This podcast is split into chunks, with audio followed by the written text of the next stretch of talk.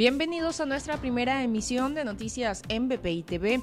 A continuación, las informaciones más importantes de Venezuela y el mundo de este viernes 14 de mayo.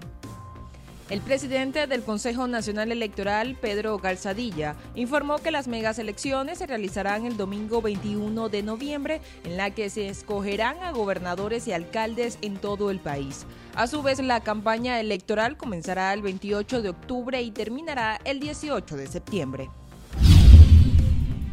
El partido político Primero Justicia respaldó un acuerdo político entre la administración de Nicolás Maduro y la oposición, pero enfatizaron que debe ser acompañado por la comunidad internacional, según lo informó el secretario general de la organización política, Tomás Guanipa.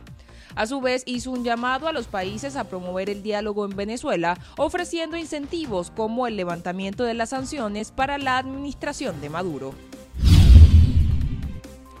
Jorge Rodríguez, presidente de la Asamblea Nacional de Nicolás Maduro, aseguró que si la oposición quiere realizar unas negociaciones con ellos, deben aceptar que cometieron errores y rechazar una intervención militar en el país. República Dominicana terminó la primera jornada de regularización para los venezolanos, en la que se registraron 42.952 migrantes, de los cuales 3.600 eran menores de edad.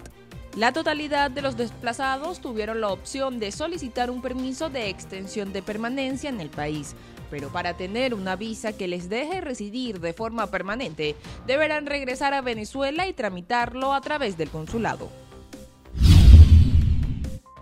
La organización Fundaredes denunció un nuevo enfrentamiento entre dos bandos de la FARC en el estado Apure.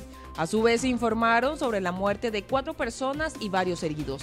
También hicieron un llamado a los defensores de los derechos humanos para que intervengan en el conflicto y así evitar víctimas civiles. Para el desarrollo de estas y otras informaciones, los invitamos a sintonizar nuestra señal en vivo y contenido on demand en bpitv.com o a través de Roku, Apple TV, Amazon Fire y nuestro canal de YouTube. Síganos en las redes como arroba bpitv.